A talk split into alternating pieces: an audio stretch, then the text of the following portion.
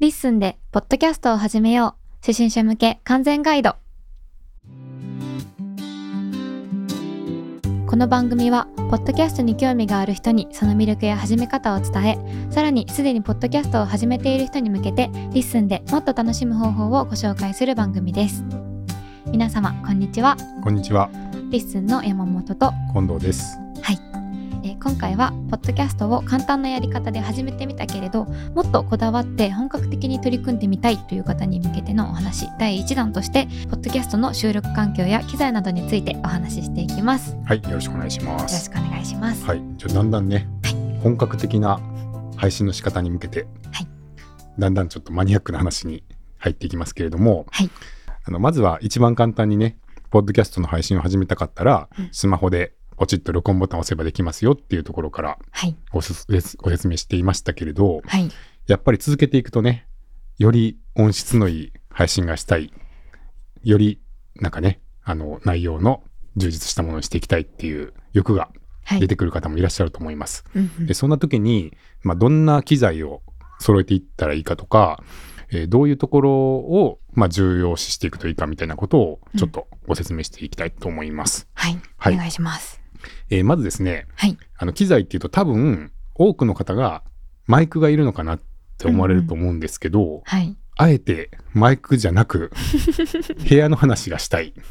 部屋の話から入りたい。そうですね。はい。というのはですね、うんうん。結構ですねその収録環境をちゃんと整えるっていうのが実は重要で、うん。もちろんマイクを良くすればその音をきれいに取れるんですけどはい。そもそも喋っているお部屋が妙に声が反響していたりとかノイズが多かったりするとどうしてもどんないいマイク使っても音はきれいにならないじゃないですか。うんうんうんなのでまずその収録環境を整えるっていうのはまず重要かなと思います。はいはい。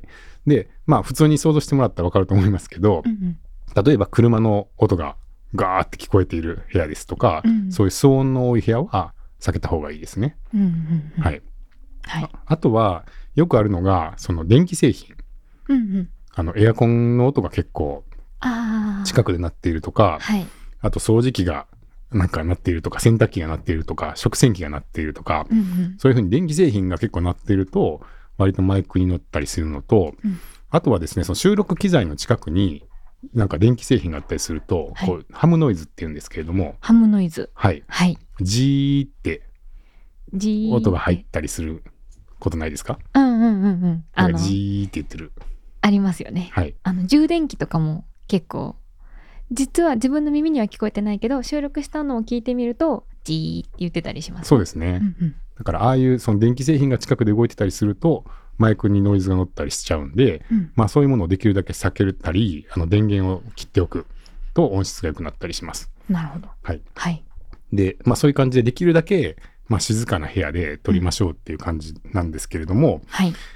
えーまあ外のね車の音とかはね 結構どうしようもない時もあるとは思います。はい。はい、でまあ基本的に外の音を入らなくするのはまあ防音って言われることなんですけど、はい。まあ、防音に効くのは例えば、まあ、窓とかからよく音が入るんで、うんうんまあ、窓がペアガラスになっていたりする部屋とかだと、あまあ、ー音は通り通りにくいですよね。はい。はい、あとはあの断熱材が壁にいっぱい入ってると、うん。結構音は遮断されたりします。うーん。うん。ななので、まあ、家の中でもできるだけその外の騒音が入りにくい場所っていうのは、まあ、ノイズが乗りにくいかなと思いますね。うんうんうんうん。はい、はい。でそれがまあ防音なんですけど防音。で防音っていうのはだから外からの騒音がマイクに入らないっていううん。ところなんですが、はい。もう一個あの環境づくりで気にしたいのがはい。吸音ですね。吸音。はい、はい。防音っていうのは外の音が入らないなんですけど吸音っていうのはまあ吸う音で吸音なんですが、うんうん例えばですね板の間で全く家具が置いていない四角い部屋でうん。普通に撮ったら反響音がすごいです。ああはいはい。何にも家具がない本当の四角な部屋で、うん。こう喋ると壁にこ声が何度も反響してうん。結構残響してビーンってなんか声が響いたような音になるんで、それもそのマイクをどれだけ良くしてもその響きが消えない限りはいそのビーンって言ってる感じが残っちゃいますね。うんうんうんでそういうふうにまああの何も考えずに撮ると結構部屋の反響とかでうん聞きにくい音になったりするっていうのは結構盲点なんですよ。うーんなるほどなほど。はい。はい。なので、うんこの残響を消すっていうのは結構、まあ、いい音質の録音するためには重要だったりします。うんうんうん。いや、今聞いてて思ったんですけど、はい。あの、引っ越したての何の家具も置いてない部屋とかは声が響いたりするじゃないですか。はい。あれが、えっと、吸音がされてない状態そうですね。ですね。はい。結構響くでしょ、響きますね。そうですよねう。んうんうんうん。なるほど。じゃあ、その吸音をするには何をしたらいいんですか？はい。はいまあ、まずはね、うんあるものでどうにかしたいですよね。そうですね。で、あのうん例えばですけど、よく家の中で、まあ、一番いいスタジオと言われているのが、うんクローゼットの中です。クローゼットの中。はい。はい。例えばウォークインクローゼットとか、うんまあ、ウォークインできなくても 狭いクローゼットでも無理やり入ったら、うん。まあ、服に囲まれるじゃないですかはい。ああいう環境だと音はほとんど反響しないんで、すい。ごく綺麗な音が取れます服が音を吸ってくれてるってことですか？そうですそうですああ、はいなるほど、なるほど。であの大体音音がこうミーンって反響してる状態をライブって言うんですよライブ、でそれに対して吸ってくれてほとんど響いてない状態をデッドって言いますデッド。はいデッド、で基本的にはポッドキャストはかなりデッドに近い方がうん聞き取りやすい音音になりますうん。なので、うんまあ、変な響きを取る方向にした方が綺麗になるんですけれども、うんうんまあ、家の中でそれを一番手っ取り早くやれるのはクローゼットかなと思いますね。クローゼットの中にはい頭突っ込んで喋ると、デッドな状態で聞き取りやすい。そうですねなるほど、なるほど。はい、はい。ただまあ環境的にうん。毎回その押し入れみたいなところでやるのは嫌だっていう方も いらっしゃると思いますし、はい。現実的にそんな広さがないとか、うん。そういう場所がないって方もいらっしゃると思うんで、うんうん。まあ多くの方は普通の部屋で撮る方も多いと思うんですけど、うん。普通の部屋でまず音を吸ってくれるものとしてははい。例えばソファソファー、はい。はいうんうんーいかにも吸いそうですよね。水槽ですね。はい布だしね。はいはい。ですとかあとカーペットカーペット。ああ、うんはいはい。あとカーテン厚めのカーテンとか、うんうんうんうんあと服ですねいろんなところに服がかけてあるとか、うんあと本棚もいいですね本棚？はいあ、紙も吸うんですか？あのデコボコしていてああ。こう一致用に反射しないじゃないですかはいはいはい。やっぱりこうペタッとまっすぐな壁だと同じ方向に何回も反射するんですけど、うんうんこう拡散してくれたりするんで、はい。まあ、そういう意味でも良かったりしますね、うん本棚。なるほど。はい、はい。あとはまあ人がいるとかも良かったりしますけど、あうん、あ。はい。なので、まあ、できるだけちょっとその撮る環境の周りにその真っ平らな壁みたいなものをなくしてうん。デコボコさせたり、うん吸ってくれる素材のものをこう増やしていくとはい。結構音が良くなったりします。うん、なるほど。うんじゃあ、机に座って何もない壁に向かって喋るよりかは、ソファーの上にマイクを置いて、ソファーの背もたれに向かって喋った方が吸音。されますか、あそれはとってもいいですね。なるほどなはい。そういうイメージですねうんうんうん。自分が話した声がどこに反射しそうかなっていうのを想像しながら、うん反射しそうなポイントに吸ってくれそうなものを置くっていうのをやっていくとうん、結構綺麗に撮れますね。なるほど、なるほど。はい、はい。でそれをいろいろやってもそれでも反射しちゃう場合、例えばですけどオフィスの会議室とか難しいですよね。あソファーとかないじゃないですか。あ、確かに。服もそんなんないでしょ。はい。だからそういう本当にこう家具とかがないうん。部屋とかで撮る場合っていうのは結構難しくって、うんうんでそういう場合は吸音材を工工夫していく必要があります。なるほど。はい、吸音材。はい。実際ですね今僕たちが撮ってるリッスンスタジオも、うん最初かなり反響が大きくて 困りましたね。そうですね。はいうん、で、えー吸音材を順番に入れていったんですけれども、うんまあ、吸音材ってこうウレタンのものとかあとはグラスウールって言われるような、うんあの素材のもので、まあ、いい感じでと吸い取ってほしい音音域をこう吸ってくれるっていうああ、その素材によってはい吸い取られる音域の違いもあるんですか？でそうですね。あ、へえ。あのーまあね、うんアマゾンとかでですね、結構安い吸音材とかも売ってるんですよ。あの、うんうんウレタンのボコボコしたやつっぽいのあるじゃないですか。ああいうのいっぱい売っていて、まあ全部比べたわけじゃないんでわからないですけど、うんあんまりこう安いものを買ったりすると、あの見た目はっぽくなるんですけど、はい。あの吸ってほしくないところだけ吸われて、なんか声がスカスカになっちゃったりとか、うんうん。肝心の吸ってほしいところはあんまり吸ってくれなかったりみたいなことがあるんで、うんうんある程度やっぱりその音響機材用に作られたそれなりの値段のものの方が音は綺麗になることが多いと思います。うん、なるほど。はい。はい。その自分が例えば声が低いから低音をなるべく吸ってほしいとか、自分は声が高いからちょっと高い音を吸ってほしいみたいなのってどうやったらわかるっていうか、はいどの吸音材がどの音に対応してるかっていうのは何を見ればわかるんですか？あ、あんまりですね、その低音用、高音用とか、吸音材にさらに分かれたりはしてないんですけど、ほんほん要は、うんその辺で売ってるウレタンのシートと吸音材用に売っているものうんうんの違いとしてはやっぱり吸音材用に売っているちゃんと音響機材として売っているものの方がうん好ましい特性をしていることが多いと思います。うんうんちゃんと音を吸うように整えられたはい、吸音材だといいよってことですね。そうですね。うんうん、なるほど。はい。でちょっとね概要欄とかにあのサウンドハウスさんの吸音材カテゴリーのリンクを貼っておきますので、はいまあ、そういうところから見ていただくといいかと思いますけど、うん今リッスンスタジオで使っているのはまずはついたて型のはい。こう屏風みたいな感じのはい。180センチぐらいの高さのものですねそうですね。をちょっと壁に立てたりしているのと、うんあとはこう天井にねウレタン素材のうん正方形の30センチ四方ぐらいのやつをたくさん、はい。ボコボコしたやつですね。はい、はい。貼って使ってますが、うん基本的な考え方としてはその声が反響する面に貼っていくとうん。だから今僕とえー山本さんが話しているブースは左右に壁があって何もしないとその壁同士で音がずっと反響しちゃうんで、うんうん。まあ、その左右の壁とか後ろの壁にはい。まずパネル型のものを置いてますはい。そして天井と床も同じように反響しちゃうんで、うんうんその口とマイクのところのこう直線的に反射するポイントにはい。まず貼り付けていくっていうのが基本ですね。うんうんうんうん。なるほど。反射しそうな場所に、はい。えー吸音材を設置する。そうですね。うん。はい。そのポイントがもし見つけにくかったら、はい。鏡をですね、壁とかに当てて、うんえーっと、自分から見てマイクが映る場所を見つけるといいです。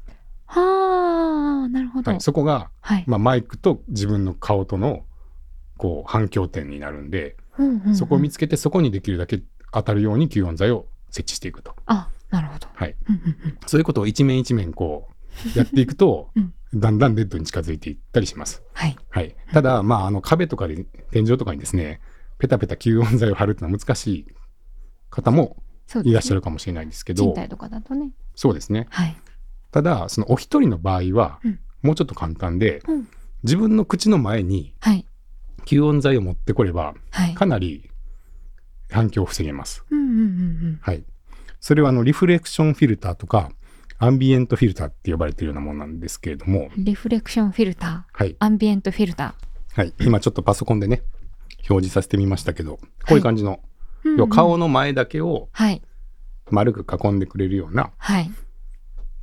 レコーディング用の、ついたてみたいな。吸音材っていうのがありましてうんうんこれを使いながら対談するのはちょっと難しいですけど、はい。一人で収録するんだったらこういうのが一番、うんまあ、局所的に吸音ができるんで、うんうんやりやすいですね。はい。はい。あれみたいですね。あの、コロナの時期にうん食堂とか行ったら、一つ一つの席が区切られてたじゃないですか。あんな感じの見た目ですね。うーん、そうですね。うんはい。その時は透明が多かったですけどね。そうですね。はい。吸音材は黒っぽいのが多いですね。そうですね。はい見えなくなっちゃうんで、あの、ちょっと人と話すのは難しいかもしれないですけど、うんうんはい。まあ、ボーカルの録音とかにも使われるようなものが出ています。うん。なるほど。はい。はい。で、えー実際今、リッスンスタジオで使っている商品を少し紹介しますと、はい。えーまず、ついたてのパネルのやつですね。はい。これがナイクソさんのトゥーフォールドってやつなんですけど、トゥーフォールド3万2000円ぐらいのものですね。うんを2枚使ってますね。はい。はい。それから、えー30センチ四方の、えーこのウレタンの、でこぼこした。はい、市松模様でこう並べて貼り付けてるやつが、はい。 Auralex さんの Studiofoam というやつで2万5千円ぐらいですけど、はいこれで24枚入りと。うんうんうん。じゃあいうような1枚1000円ぐらい。そうですね。はい。はいうん。みたいなものをペタペタ貼って使ってます。はい。はい。うんでちなみにですね、あの、さっきの吸音材のところで、あんまり安いの買うと、うんどうのこうのって言いましたけど、全般的に、えー今日おすすめるきをする機材は、はい。基本は、プロが使っているものをおすすめしたいと思ってます。はい。はい。この後マイクとかもいろいろ続きますけど。うんうん。で、それはなぜかっていうと、うんあの、安いものも結構あるんですよ。はい。なんか通販サイトとか見ていたら、うんうん吸音材ですって言って、もっとすごい安く見えるものも。うんうん。ただ、あの、さっきも言ったように、例えば音響のために作られてないものをはい。使うと、ちょっと変な吸あの音の座り方したりとかうん。しますし、あとマイクとかも、それだったらスマホで良くないみたいな。ぐらいのものだと、うんなんかあんまり買う意味ないんじゃないかなと思ってまして、うんうんうん。まあ今だと例えばカメラとかもそうですね。あのコンパクトカメラとかですごい安いカメラとか売ってますけど、その安いのだったらスマホでいいよねっていう やっぱそのスマホの性ものもかなり高くてマイクも綺麗なので、あのあえて買うならやっぱりプロの方が使ってるぐらいのものの方が、うんうん、あの投資としてはいいと思うので、はい、まあ、基本はある程度そのプロの方も安心して信頼をして使っているようなものっていうのが、まあ、定番のものがあるので、まあ、そういうのを基本的に今日はご紹介していきたいと思います。はい、はい、せっかく買うならちゃんといいものを買うのがおすすめってことですね。そうですね。うんうん、でただプロ用って言っても例えばですね写真カメラマンがプロで使ってるようなもの。カメラの機材に比べると、はい、音響用ってそんなに高くないんですよ。あの例えばマイクとかでも1万円とかで買えたりするので、うん、ね、あのプロ用のカメラのレンズとかになるともっと高いものが多いので、うん、まあ、そういうのに比べたらまだ手が届きやすいと思うんで、うんまあ、ぜひねあの本格的にっていうことであれば、うん、そうプロの方が使われているようなあの定番のものからまずは使うとやっぱり外れがないんじゃないかなって思いますね。うんうんうん、はい、はい、では。ではいよいよ機材に行きたいんですけど、はい、次はマイクかと思いきや、はい、もう一個ですね。おすすめしたいことがありまして、はい、それはですね、えー、まずモニター用のヘッドホンやスピーカーを持つことをお勧めしますっていう。モニター用というのは何ですか、はい、えっとですね、はい、まあ、スピーカーやヘッドホンっていうのはよく見ると思うんですけど、はい、基本的に家にあったりするのは鑑賞用ものが多いですよね。うんうんうん、つまりそのいいできるだけいい音で音楽を聴いたりするために、ヘッドホンやスピーカーを買う方っていうのが多いと思うんで、はい、そういうスピーカーやヘッドホンというのは、うん、ちょっと綺麗に聞こえるようになっていたりします。あもうヘッドホンやスピーカーを通すことで、はい、もともとの音より綺麗に聞こえるようになっていることが多い。はい、そうですね、うん、できるだけ綺麗に聞きたいじゃないですか。うんうん、ですけど、モニター用っていうのは、まあ、モニター用なので、はい、できるだけ忠実に元の音を聞くように設計されています。うん、なるほど。はい。だから、例えばちょっとしたノイズとかもちゃんと聞こえるっていうことが重要視されるので、うんうん、小さいノイズとかが気にならないじゃなくて、うん、できるだけ聞こえる、ちゃんと聞こえる、言音に忠実にっていう設計思想のもとに作られた、そういうまあ音楽のスタジオとかで使われるようなものをモニター用のヘッドホンだったり、モニター用のスピーカーと言われています。なるほど。はい。はい、でですね、うん、なぜそれを持つことをお勧めするかというと、聞こえないものは取れないんですよ。気づけないですか？ね。そうですね。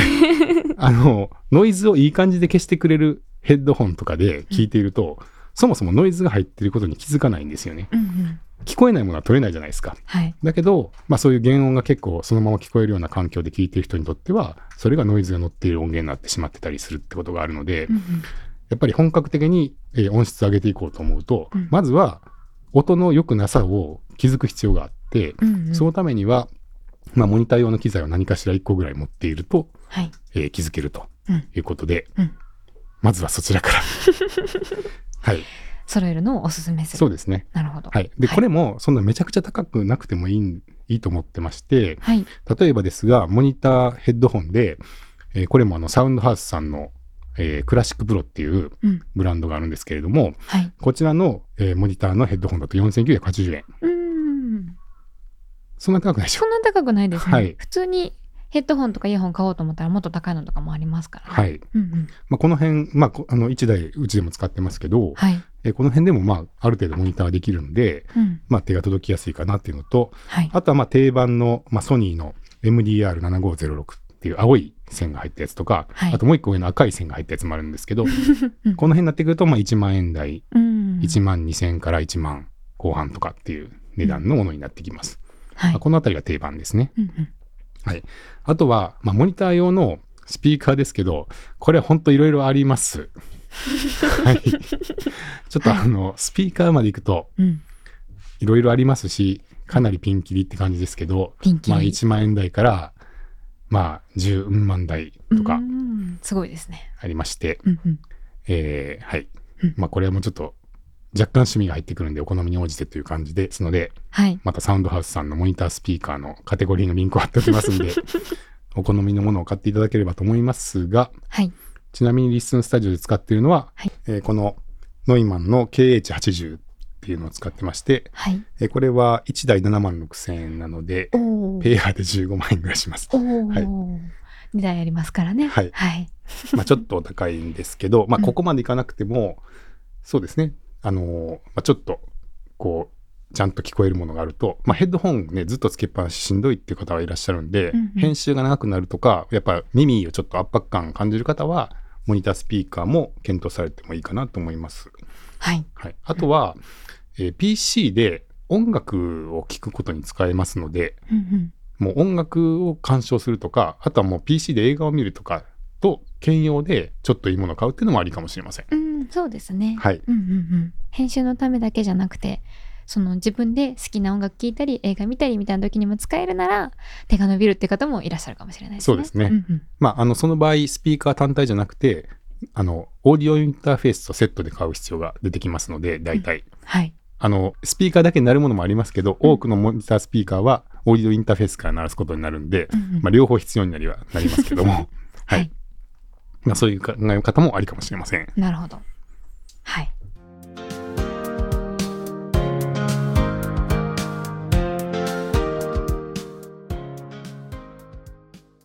でですね、うん、これでようやくある程度、えー、音のいい空間環境ができて、うん、さらに、えー、音がいいかどうかをちゃんと判定できる、うん、聞く機材も揃って、はい、いよいよマイクに行きたいと思いますけど。来ました。とうとうマイクです。はい。肝心のマイクですね、はい、えー、マイクですけど、はい、まずカテゴリーがいろいろありまして、はい、分類からちょっと説明したいと思います。お願いします。はいまずですね、マイクには大体大きく2個種類がありまして、はい、ダイナミックマイクっていうものと、はい、コンデンサーマイクっていうのがあります。ダイナミックマイクとコンデンサーマイク。はい。はい、で、どう違うかと言いますと、うん、ダイナミックマイクっていうのは電気を使わないです。はい。えー、音の信号をマイクが受けて、そのままそれを信号に変えて送る。うんうんうんうん、すごい小さい電流しか流れないです。はい。はい。それに比べて、コンデンサーマイクというのは、電源を供給してもらって、その電気を使って、すごい感度を上げてます。うん、だから小さい音でも増幅して捉えることができる。うんうんうん、そういう特性があります。なるほど。はい。はい。わかります？うんと ダイナミックマイクは電気を使わないから、えー、入った音をそのまま信号にしてマイクとして出す。うん、けどコンデンサーマイクは電源を使うからちっちゃい音とか細かい音とかもちゃんと増幅して出すことができる、はい、そうですね。なるほど。はい、はい、じゃあどっちが感度がいいでしょう？コンデンサーマイク。当たりです。ああよかった。まあそうですよね。はい、はい、でじゃあどっちが音質がいいと思いますか？音質？えーはい、でもコンデンサーマイクじゃないんですか？って思いますよね。はい。基本はそうです。あ基本は。はい。はいで、実際、まあ、音楽をされる方、ボーカルの録音とかでよく使われるのはコンデンサーマイクですね。歌手の方とかが。はい。はい。ただ、ポッドキャストのマイクとしてお勧めしたいのはダイナミックマイクです。おはい、それはなぜですか？って思いますね。はい。コンデンサーマイクは、さっきも言ったように、本当に細かい音まで取るんですよ。うんうん、だから例えばボーカルの歌手の方の細かいこう吐息とか、うんうん、息遣いみたいなすごい小さい音まで全部拾ってくれるんですよ。はい、だそういうすごい細かいニュアンスを繊細に取ることができるっていう意味ですごく性能のいいマイクなんですけれども、うんうん、ほとんどの歌手の方はスタジオで撮りますよね。そうですね。防音吸音完璧に防音された部屋の中で撮りますよね。うんうん、もう音を取るためだけに整えられた部屋で撮りますね。はい、はいうんうん、ノイズなんかない部屋で。ところがポッドキャストが撮られる環境って考えてもらったら分かると思いますけど、うん、普通スタジオでは撮らないじゃないですか。そうですね。ほとんどの方は普通のお家で撮ると思うんですよね。うんうん、で、そういう場所でコンデンサーマイク、特に高感度のものを使うと、うん、ノイズが乗りまくります。ああ、もう逆にね。はい。あ敏感すぎて、もうそこら中のいろんなノイズを拾ってしまうってことですね。そうですね。うんうんうん、で、特にコンデンサーマイクの特性としては、結構遠くの音もちゃんと拾うんですよ。うんはい、でそれに比べるとダイナミックマイクっていうのは、はい、かなり近づいて話さないと音が拾われないんですよ。あはいはい。だから、えー、感度が悪いといえば感度が悪いんですけど逆に言うと隣の部屋で何か音がしてても、離れてるんであんまり乗らなかったりするんです。うんなるほど。あのダイナミックマイクが使われてる場所で、あの一番わかりやすいのはカラオケです。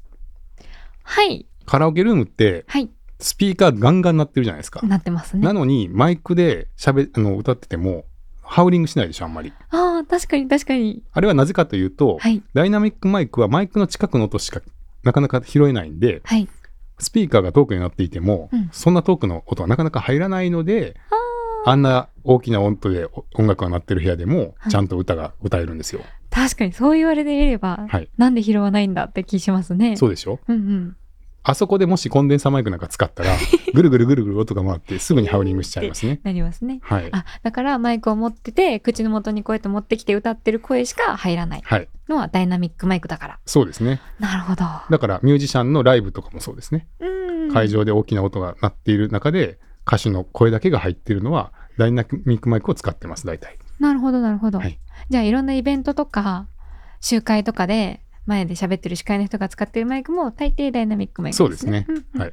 あとダイナミックマイクは壊れにくいっていう特性もあるんで、はい、そのライブとかでこうぐるぐる回したりする人とかいるじゃないですか。はい、ね、ああいうのをやっても、まあ、コンデンサーマイクほど繊細じゃない、うん、結構頑丈だったりするんで、うんうん、あの保管とかもね、えコンデンサーマイクはちょっとあの湿度に弱かったりするんで、ちょっと除湿して保管した方がいいとか、まあそういう繊細さがあるんですけど、うんうん、まあ、ダイナミックマイクはそれに比べると頑丈っていう特性があって、うん、まあ、いろんな意味であの扱いやすいなって思います。うん、そうですね。はい。なるほど。じゃあノイズが発生しやすいというか、まあ、どうしても全てを完全にシャットアウトすることができない自宅で撮る場合は逆に感度が悪いというかそこまでこう鋭すぎないダイナミックマイクの方が向いてるよってことですね。そうですね。はい。まあ、普通のお家で普通に撮る分には、うん、ダイナミックマイクの方が絶対使い勝手がいいと思いますし、うんうんまあ、そうその中で、えー、ポッドキャストに向いた音質が結構綺麗に取れるものっていうのがありますんで、うん、まあ、それがおすすめです。はい、はい、そして多くのポッドキャスターさんはダイナミックマイクを使ってる方が多いですね。うん、そうなんですね。はい、うん、ただ一部の方は、えー、ちゃんと防音してコンデンサーマイクで取られている方もいます。あそこまでいくとまたちょっとね、はい、防音室みたいなのが必要になってきたりとかするのかなって、ね、だからより高音質を目指して、うん、まずはその部屋の環境をさらに 本当に静かな環境をきちっと作って、はい、コンデンサーマイクでさらに高音質な録音を目指していくっていうのも、まあ、面白いかもしれないですけど、うん、まあ多くの方にとっておすすめなのはダイナミックマイクなので、うん、まあここではダイナミックマイクの具体的な機材を紹介していきたいと思ってます。はいお願いします。はい。はい。で、さらにですけど、ちょっと個別の、たんあの機材に入る前に、はい、別の分類がありまして、うんうん、えー、接続方法ですね。端子の形。はい。えー、USB で接続できるものと、うん、えー、XLR っていう、まあ、いわゆるマイクケーブルって言われる、ケーブルで接続できるものがあります。この違いわかりますか ?USB は、はい、その、携帯とかパソコンとかもつなげるし USB-A とかタイプ A とか C とかいろいろあるあれですよね。そうですね。はい。で XLR は、はい、マイクとかに挿す3本こうトゲが出てる丸っこいやつかなって思ってます。はい、そうですそうです。はい。でですね、はい、USB で接続できるものというのは、うん、マイクの中にまあもともと音というのはアナログの信号ですけど、はい、それをデジタルに変換してパソコンにつなげられるようにする電気的な回路が入ってます。はい。USB の方ですね。USB の方ですね。はいうん、そうじゃないと電気信号にならないんで、電気信号というかデジタルの信号にならないんで、うんうん、そこにこうアナログをデジタルに変えて、さらにまあパソコンとかで処理できるようにちょっと増幅をしてパソコンに送るっていうようなものが、マイクの中に入ってます。うん、なるほど。はい。はい、でそれに比べて XLR でつながるえダイナミックマイクっていうのは基本的に全部アナログの塊です。ああ、そうなんですね。はい。うんうん、その音、音のこの波をその信号に変えて、その信号をそのままケーブルに流していくっていう形なので、すごいまあ微弱な信号が、はいえー、流れていくと、うんうん、いいもんですね。それは流れていった先でどこかにデジタルに変換されるんですよね。はい、もちろんです、もちろんです。で、その接続方法に USB と XLR があるんですけど、はい、まあ、これはどちらがおすすめって一概に言えなくてですね、例えば、ほぼ一人でしか撮りませんと。うん、で、マイクの他に、オーディオインターフェースとかいろんな機材を買うのはちょっと大変っていう方は、うん、マイク1個で USB 接続のものを買うと気軽です。うん、そうですね。もうそれ1個だけあれば、パソコンにつなげて収録ができますので、うんうん、はい。便利ですね。はい。うん、で、一方で、例えば、2人以上で収録したくなることがあるとか、はい。いろんなマイクを付け替えて試したいとか、うんうん、そういう方は XLR の接続のマイクを買ってそれとオーディオインターフェースをつないで、うん、オーディオインターフェースからパソコンをつなぐっていうのがおすすめです。うん。その違いは、はい、さっき言ってたみたいに USB の方はもうその USB 接続の間に声がデジタルに変わるからもうそのままパソコンに持っていけるけど、えー、XLR の方はアナログの音の波のままこうつながっていくのでそのままパソコンには持っていけないってことですね。はい、そうですね。はい。なんかそのアナログの波をデジタルに変えてパソコンとかに使えるデータとして送れるのがまあ、オーディオインターフェースと呼ばれるものです。ただ、オーディオインターフェースは、インプットだけじゃなくてアウトプットもやってくれるんですよ。はい。だからアナログをデジタルに変えるだけじゃなくて、うん、デジタルをアナログに変えることができます。だからパソコンのデジタルのデータを高音質の音声データに変えて、はい、さっきみたいにちょっといいスピーカーで聞いたりとか、はいはい、ヘッドホンで聞いたりすることもできるので、パソコンで音楽を鳴らすよりは音質が良くなります。うんうん、なのでさっき言ったようにそのモニタースピーカーを音楽を楽しむためにも兼用で買うのもありかもしれませんっていう話につながります。なるほど。はい。はい。それから、うん、XLR マイクのつなげ方もう一個実は選択肢がありまして、はい、パソコンを使わずにレコーダーにつなげちゃうっていうこともできます。レコーダーにつなげる。はい。はい。パソコンで収録するには間にオーディオインターフェースがいりますけど、うん、マイクが直接刺さるレコーダーっていうのがありまして、はい、それを使えばマイクとレコーダーさえあればつなげることができたりもします。えっと、XLR のやつでも、オーディオインターフェースを通してパソコンにじゃなくて、えー、レコーダーにつなぐこともできるって今おっしゃってたじゃないですか。はい、そのレコーダーっていうのは、そのアナログ、XLR で取られたアナログの音をデジタルに変えることができる存在ですか？そうです、そうです。はい。はい、デジタルに変えることができた上に、うん、録録音ができる。あ、そっかそっか。えっと、オーディオインターフェースは、デジタルをアナログに、アナログをデジタルに変えれるけど、録音はできない。はい。けど、レコーダーは、録音ができる。そうですね。うん。っていう違いがあります。なるほど。はい。分かってきました。分かってきました。XLR のマイクをレコーダーにつないで、レコーダーで録音します。そのデータをスマホとかパソコンとかに送ることもまあできる。そうですね。なるほどなるほど。はい。はい。ということで、はい、まあ、マイクの紹介する前に分類をまず紹介したんですけど、はい、じゃあどれを使えばいいんだってなりますよね、これ。なりますね。いっぱいありますね。はい。うん、なので、ちょっとまあそのケースを紹介すると、はい、まあ最初言ったように、え一人でまずは機材をあれこれ買うんじゃなくて、うん、一番シンプルに始めたいっていうことであれば、うん、USB 接続のダイナミックマイクが手軽かなと思います。はい。はい。それから、うん、家の中で撮るか家の外で撮るかっていう視点がありまして、うんうん、屋外で撮る場合はオーディオインターフェースを持ち歩くのはかなり難しいんですよ。うんうん。かさばるってことですか？はい。はい。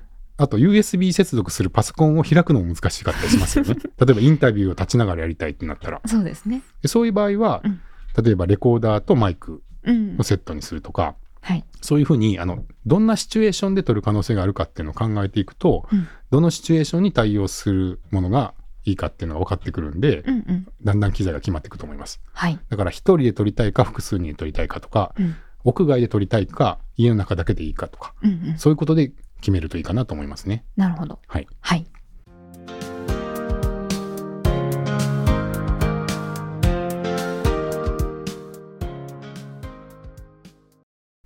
では、では、ようやく、はい。マイク紹介していいでしょうか？したよ、マイクです。とうとうマイクです。はい。はい。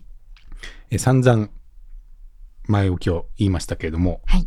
まず、一番お手頃に始めるマイク。うん。おすすめは、iPhone にくっついてくるイヤポッツです。あらイヤポッツはい。イヤポッツこういうの見たことないですか？こういうあの、今は無線ワイヤレスの AirPods とかが使われてる方が多いですけど、はい、ちょっと前まで iPhone を買うと、ケーブルにつながっているイヤホンあったでしょ？ありましたね。あれってイヤポッツって言うんですか？イヤポッツっていうみたいです。初めて知りました。はいはい。はい。これ意外と良くてですね。あ、そうなんですね。なぜかというと、うん、あの音量操作するところが途中にあるじゃないですか。はい、パチパチって押す。パチパチ押せる。あそこにマイクがついてるんですよ。あ、はいはい。なので、うんうん、結構口の近くにマイクを持ってくることができて、はい、でそれなりに音質がいいです。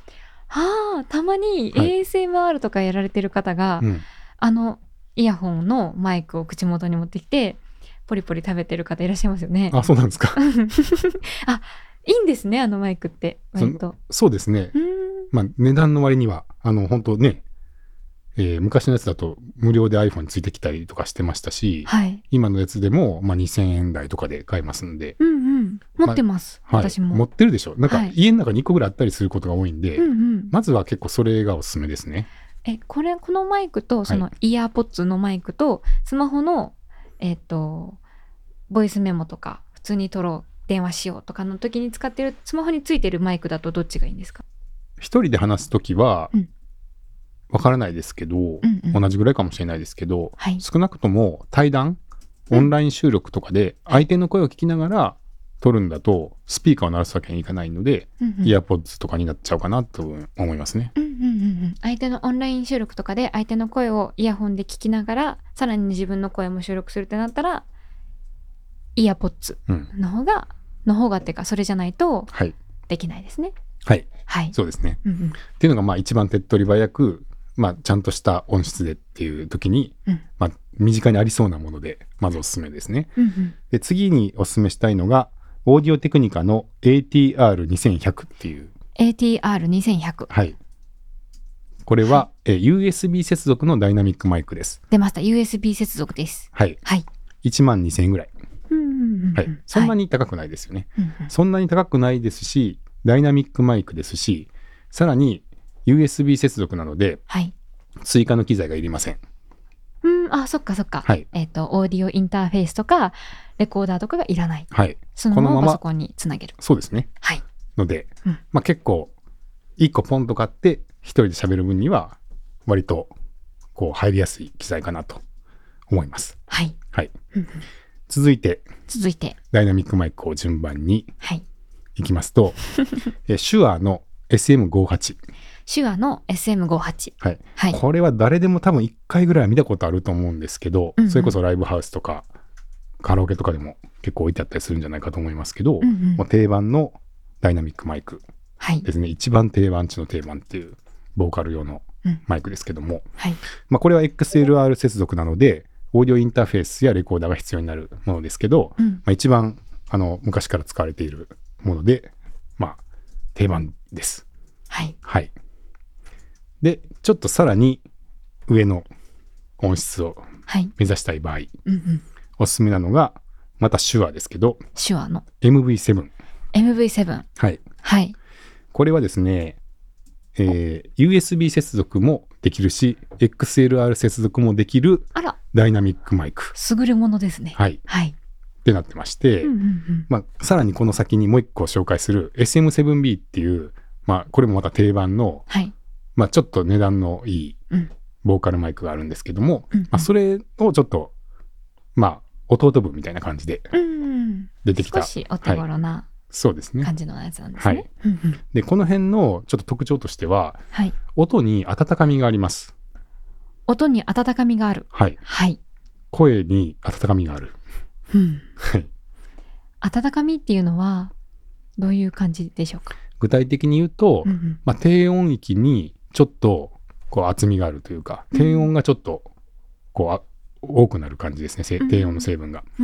はい、でそう聞くともごもごするんじゃないかって思われるかもしれないです。ああそうですね、はい、低音が強いってなると。そうですね、うん、実際あの僕たち今この収録 SM7B っていうこの後この MV7 の元になったこの上位の兄貴分です、ね、はい兄貴兄貴を使って 収録していますけど、はい、まあ聞いていただくとちょっとね低音がやっぱ太く感じると思うんですよ。うん、でこれって、まあ、ちょっとこうこもってるように聞こえるって一瞬思うかもしれないんですけど、はい、でもっとねクリアな音ってあるんですよ実際、うんうん、マイクによっては。うん、そんな低音がボコボコせずに、うん、もっとこうキラキラした感じの、はい、あはいはい、クリアな音を取れるマイクっていうのは実際あります。はい、で僕自身も実はちょっとこもってるなって感じて、一、回そっちに行ったことがあります。ああ、そうなんですね。はい。うんうん、だけど、そういう音ってずっと聞いてるとちょっと疲れるんですよ。まあ、言ったら、はい、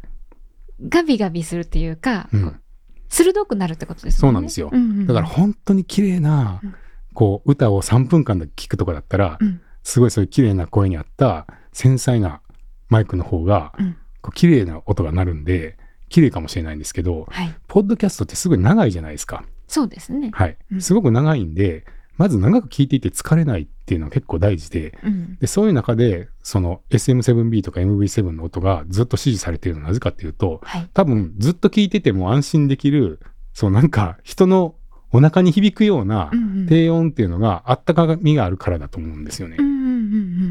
なるほど、はい、でもちろんこれも好みなんで、うん、別に絶対これがいいっていうわけではないですけれども、はい、まあ、かなり定番のものとしてこうずっと長く支持されてきている理由っていうのがそのずっと聞いていてもこう聞いていられる温かみっていうところにあるんじゃないかなと僕は思います、うん、若干こう音が丸いというか、うん、角が取れた感じなのかなって今聞いて思ったりとかしました、そうですね。はい。まあ、そういう特性を持ったマイクですね、うんうん、はい。なので結構その音楽の録音の時にすごく使われているわけではないかもしれないですけどポッドキャスターさんにはかなり支持をされていると思いますね、うんうん、はいで、それがまあ MV7 であり、はい、その1個お兄さんである SM7B。SM7B。ですね。はい。えー、SM7B はかなり昔からあるモデルで、もう何十年も変わらないんですけれども、うん、えー、昔はもう少し高かったんですが、はい、最近ですね、えー、上位機種の SM7DB と言いまして、はい、これは電気を使ってちょっと原因を上げてくれるっていう、新しい機種が出て、これが7万円ぐらいで出てるんですけど、これが出たことで、うん、SM7B 自体はちょっと値段が下がりまして、うん、ちょっと前までは5万円台後半とかだったのが、はい、最近4万6千円とか4万3千円台とかで買えるようになってきてるんで、うんうん、結構お手頃になってきてます。なるほど。はい。はい。なので、結構憧れのマイクも、ちょっとは届きやすくできたかな？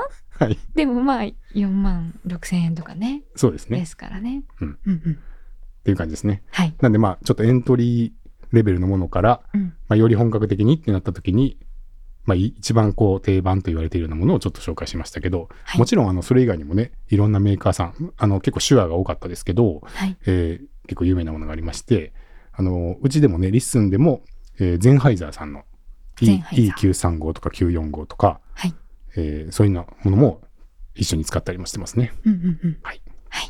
じゃあそんな感じで、はい。まあ、マイクが揃ってきましたと。うん、ちなみにあのマイク買ったらスタンドが必要だったりとか、はい、ケーブルが必要だったりしますんでそこは自分で買ってください。ね。はい、はい、そして、えー、そのマイクをつなげるオーディオインターフェースですね。はい、はい。えー、パソコンで収録するにはオーディオインターフェースを間に挟む必要があって、うん、えー、このオーディオインターフェースも何本マイクを挿したいかによって変わってきます。はい、はい、で一応まあここでは2人の対談まで取れるような2個刺さるモデルをえー、代表的なものをご紹介したいと思いますけど、はい、まずは、えー、1万円台ぐらいから買えるもので言うと、えー、定番と言われているのが、まあ、スタインバーグの UR2222、えー、1万9700円ぐらい。ほう、2万円弱。はい。はい、ですとか、あと、フォーカスライトのスカーレット。スカーレット。はい。これも1万7000円台ですね。はい、はい。などで手に入ります。まあ、この辺が、まあ、エントリーモデルかなっていう感じで、うん、で、ちょっと値段を上げて3万円台ぐらいになってきますと、はい、えー、さらにちょっと高音質なもので、まあ、持つ。持つ。持つ M2。持つ M2。はい。はい。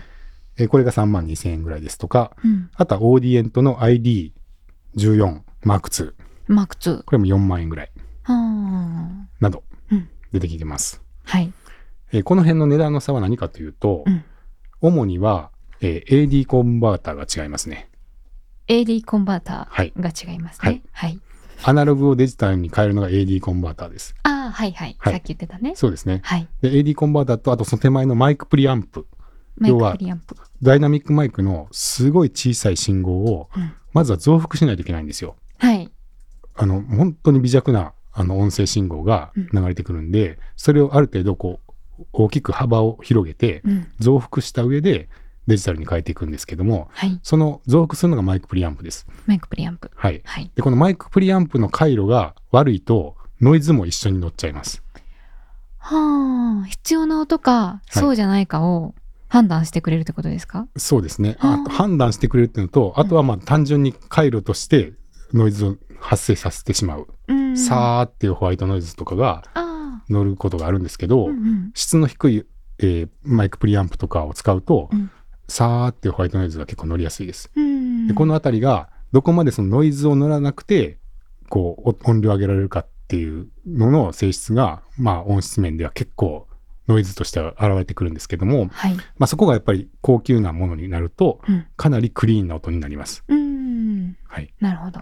そのマイクが拾ったその音を大きくしてデジタルに変えるまでの流れをやってくれるマイクプリアンプと AD コンバーター。AD コンバーターの性能が値段によってちょっとずつ違いますよ、そうですね。そうですね。はい。はい。で、このさらに上にはもう10万円、20万円台のものっていうのがあって、もう本当にそのスタスタジオ、あの、音響のスタジオで使われているようなものっていうのが来るんですけれども、うん、まあちょっと高級なものっていうのはその音響のスタジオで使われているようなプリアンプと同じものを中に入れてたりするんで、うん、そこの部分だけはすごい音質が良かったりするっていうのが特徴ですね。なるほど。はい。はい。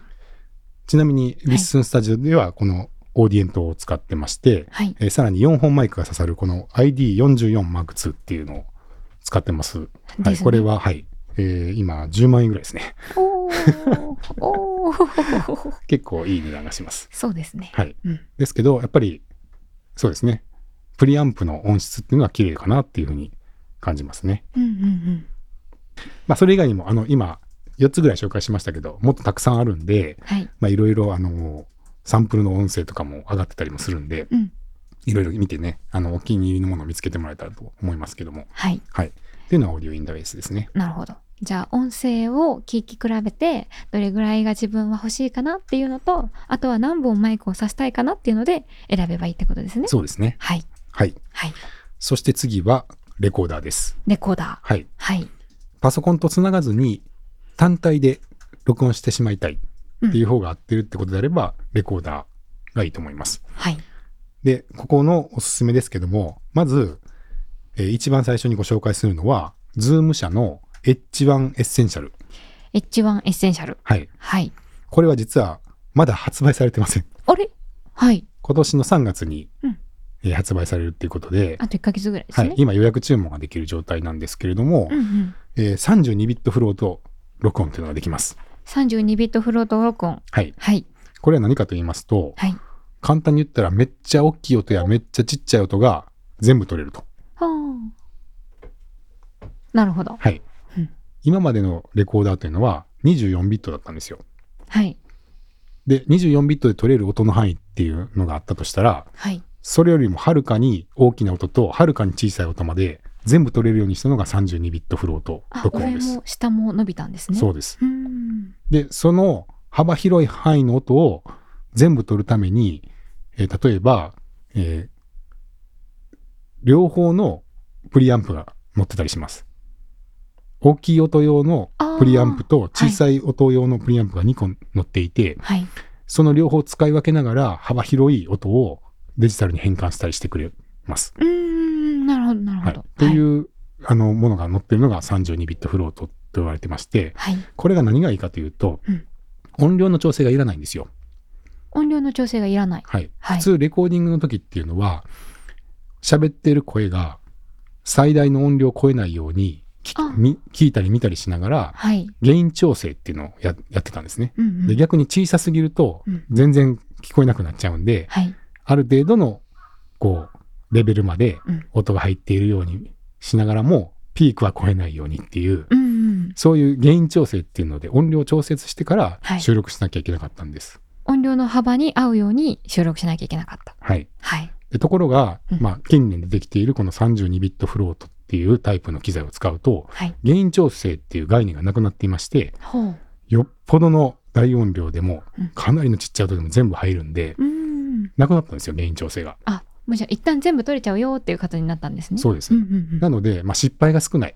うん、音がちっちゃすぎたなとか、大きすぎて割れちゃったってことが、ほぼなくなってきていて、うん、かなりそのレコーディングの特にですねその映像の収録とかその現場でこう収録しなきゃいけないとか時とかの機材として普及している企画です。はい、うんなるほどなるほど。はい、でこの32ビットフロートに対応したレコードレコーダーが、うん、えー、この春にもいくつか発表されているんで、はい、もうあえて一番新しいのをご紹介したい。うん、なるほど、なるほど。はい。まだ出てないけど、多分めっちゃいいよってことですね。そうですね。なので音質は聞いてないんですけれど、おそらくいいと思われるので、うんうん、もう一番新しいものを紹介したいんですけど、はい、えその中の H1 エッセンシャルというのは、これはですね、マイクが挿さらないです。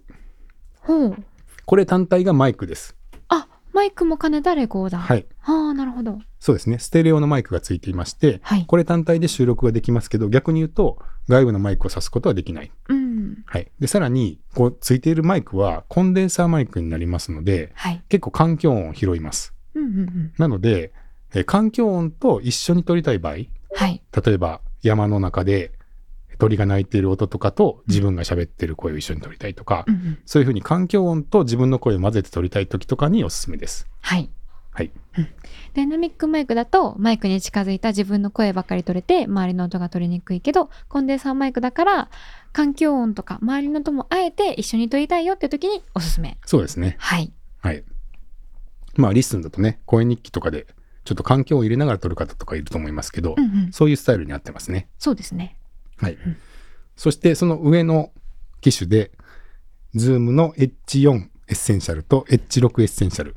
まあ4と6かもしれないですけど っていうのがありまして、それぞれ2万5千円ぐらいと3万5千円ぐらい。はい。っていうのがありまして、うん、この機種になってくると、マイク端子が2個と4個ついてます。あー、なるほど。さっきの H1 エッセンシャルはマイクとレコーダーを兼ねてるので、まあ、マイクの部分としては1つ。だけど、H4 とか H6 とかになると、挿せ、マイクが挿せるようになるってことですね。そうです、そうです。レコーダーにマイクが挿せて、そのまま録音できるんで、うん、あとはパソコンなんかなくても、そのまま録れます。うん、なるほど。で、さらに H1 と同じように、本体にもマイクがついてるんですよ。ああ、はいはい。だから、うん、外に出て環境音を取りたかったら本体のコンデンサーマイクで環境音を取ることもできるし、うんはい、そこにダイナミックマイクを挿してマイクの周りの声だけを高音質で取りたいっていうこともできるっていう結構万能なレコーダーになってますね。なるほどなるほど。はい、です。はい。はい、でさらに H6 になると4本刺さるんで、うん、まあ一旦4本刺さればね大体の収録はいけるでしょう。まあそうですね。最大4人まあもうそれより増えたらマイク回してくださいって 感じになりますよね。そうですよね。まあ2でも大体対応できることも多いかもしれないですし、まあ4本あると、まあほとんどの場合大丈夫なんで、うん、H6 が1個あると、まあほぼこう一旦大体の収録は全部対応できるかなと思いますね。うん、だからパソコンを使わなくて収録したいよってことであれば、まあ、H61 台持ってると環境音も録れるし、えー、ダイナミックマイクで声だけも録れるし、うん、4人までも録れるっていうことで、うん、もう割と万能かなとは思います。そうですね。はい。うんうん、なるほど。ちなみに、えー、 LISTEN では、はい、えー、機材としては、 ZOOM の F3 っていうのを持ってまして、はい、これはまあ今年の春出るものよりも前の去年出たモデルですけれども、はい、これも32ビットフロートのレコーダーでして、うん、これにはマイクはついてません。はい、えー、逆に、えー、マイクを挿すしかないんですけど、うん、2個刺さるんで、うん、よくですね、あの、いぶきステーションとかで、あの、レース会場に行ってインタビューを取るときなんかにこれを使ってます。はい。そうやって、機材が一通り揃いましたら、はい。ついに収録。収録。ですけども、はい。まあ先ほどのね、レコーダーとかを使えば、もう録音ボタンを押すだけって感じですけど、うんうん、オーディオインターフェースを介して、パソコンで録音するときには、うん、録音するソフトを使わなきゃいけません。はい。あと、USB でマイクをそのままパソコンに挿すときもそうですね。そうですね、うんうん、はい。で、そういう時によく使われるソフトですけども、はい、例えば Mac だったら、クイックタイムとかで1人分の音声だったら簡単に取れます。うん。はい。はい。ですけども、例えば2人分の音声を別トラックで撮りたいっていうような場合は、うん、音声編集ソフトを使う必要がありまして、はいえー、Mac だったら例えば GarageBand、うん、あと Windows だったら Audacity、 Audacity。はい。はい。あとは GarageBand のちょっと上位ソフトみたいな位置づけの Logic Pro っていうのがあります。はい。これは有料ですね。うん。はい。で、まあ、無料でってことであれば、えー、 GarageBand とか Audacity を使って、はい。えー、収録すると、例えば2人の音、えー、マイクを2本挿して、2人が喋ってる音声が、ちゃんとトラックごとに分かれて、別々の音声として収録ができますので、うん、例えば A さんと B さんの音声の音量を後でちょっと調節したいとかっていう時に、最初から混ざっちゃうと、調節できなくなっちゃうんですけど、はい、ちゃんと別トラックで保存できるので便利です。うんうんうんだから A さんの声がちょっとちっちゃくて B さんの声がちょっと大きい時に別々で撮ってあれば A さんの音だけちょっと大きくすれば声の大きさとかが揃えやすいってことですね。そうですね、うん、結構ねこのマイクとの距離の取り方とか人によって違うんで、はい、意外とこの音量って全然違うんですよね。意外とね。はい。はい、だから、あの、それなりの音質のポッドキャストを撮ろうと思ったら、まずはそれぞれのスピーカーの音声を別トラックで撮るっていうのが基本になります。はい。はい。で、これがオフライン収録ですけど、うん、えさらにこれがオンラインってなると、はい、ローカルの音声ソフトに加えて、オンラインでお話をする必要がありますよね。そうですね。はい。うん、でそういう時によく使われるのは、例えば Zoom とか、うん、まあ皆さんよく使われているオンラインミーティングのツールですね。Google Meet とかもありますし、はい、まあそういうもので収録するっていうのが一番手っ取り早いかとは思います。はい。はい。で、ただ、ここも、まあ基本的に Zoom とかはオンラインミーティングの、ミーティング用のソフトなので、はい、音声収録に特化したより高音質な収録ができるソフトっていうかサービスがありまして、うんうん、その代表的なものがリバーサイドリバーサイドです。はい。はい。まあ、特徴としては、えー、それぞれの、えー、音声が、えー、別々のトラックでローデータで取れる。うんうんうんうん。ローデータっていうのは何でしょう、はい、の元データですね。あ元データ。はい。あのー、圧縮されてない元のデータでちゃんとダウンロードできて、しかもそれぞれがタイミングがあった状態でダウンロードできるという。うんうんはい、タイミングがあった状態で別々で、えー、圧縮とかされないそのままのデータが取れるってことですね。そうですね。うんうん、はい。はい。まあそういうことができるので、えー、オンライン収録なんかにはよく使われています。はい、でちなみにこちらちょっと値段がかかって、うん、えー、月15ドル、年間180ドルなんで、はい、まあ、年で言うと2万5千円ぐらいですかね。2万5千円ぐらい。はい、かかります。はい、でちなみに、うん、まあ、この辺のソフトを使えば、大体オンラインで収録して、えー、ちゃんと音声が後からダウンロードできるようになるんですけれども、はい、とはいえね、何があるかわからないじゃないですか。うん音声データが消えちゃったってなるのが一番、はい、まあショックはショックですよね。そうですね、うんうん、だからそうならないためには念のためそれぞれのパソコンでローカルでもバックアップを兼ねて保存しておくのがおすすめですね。なるほど。はい。はい。うん、でもそれだと別々で録音したものを合わせる形になっちゃうのでタイミングとかがちょっと難しいけど念のため取っとこうねっていうのがおすすめってことですね。はい。はい。という感じで、はい、一通りこれで機材が揃い、はい、高音質な収録ができるようになったと思いますが、はい、どうでしょう？いや、あの、とりあえず、なんとなくのイメージで、ポッドキャスト始めて、スマホで撮ってたけど、ちゃんとマイクで撮ってみたいぐらいの感じで始まる、思ってた方は、最初マイクからって思うと思うんですけど、うん、なんとまさか、環境を整えるところからっていう、意外と何も聞かずに、何も調べずにマイク買ってみようって思って始めたけど、マイクだけじゃあんまり良くならないぞってなるよりかは、うん、ちゃんとこう一からこことこことここを揃えるといいですよっていうのが分かったのでそのまあお財布と相談しながらですけど、うん、あのどういう順番で何を揃えたらいいかっていうのが分かって、うん、面白かったです。あそうですか。はい。よかったです。じゃあ今日はこんな感じで大丈夫ですか？はい。はい。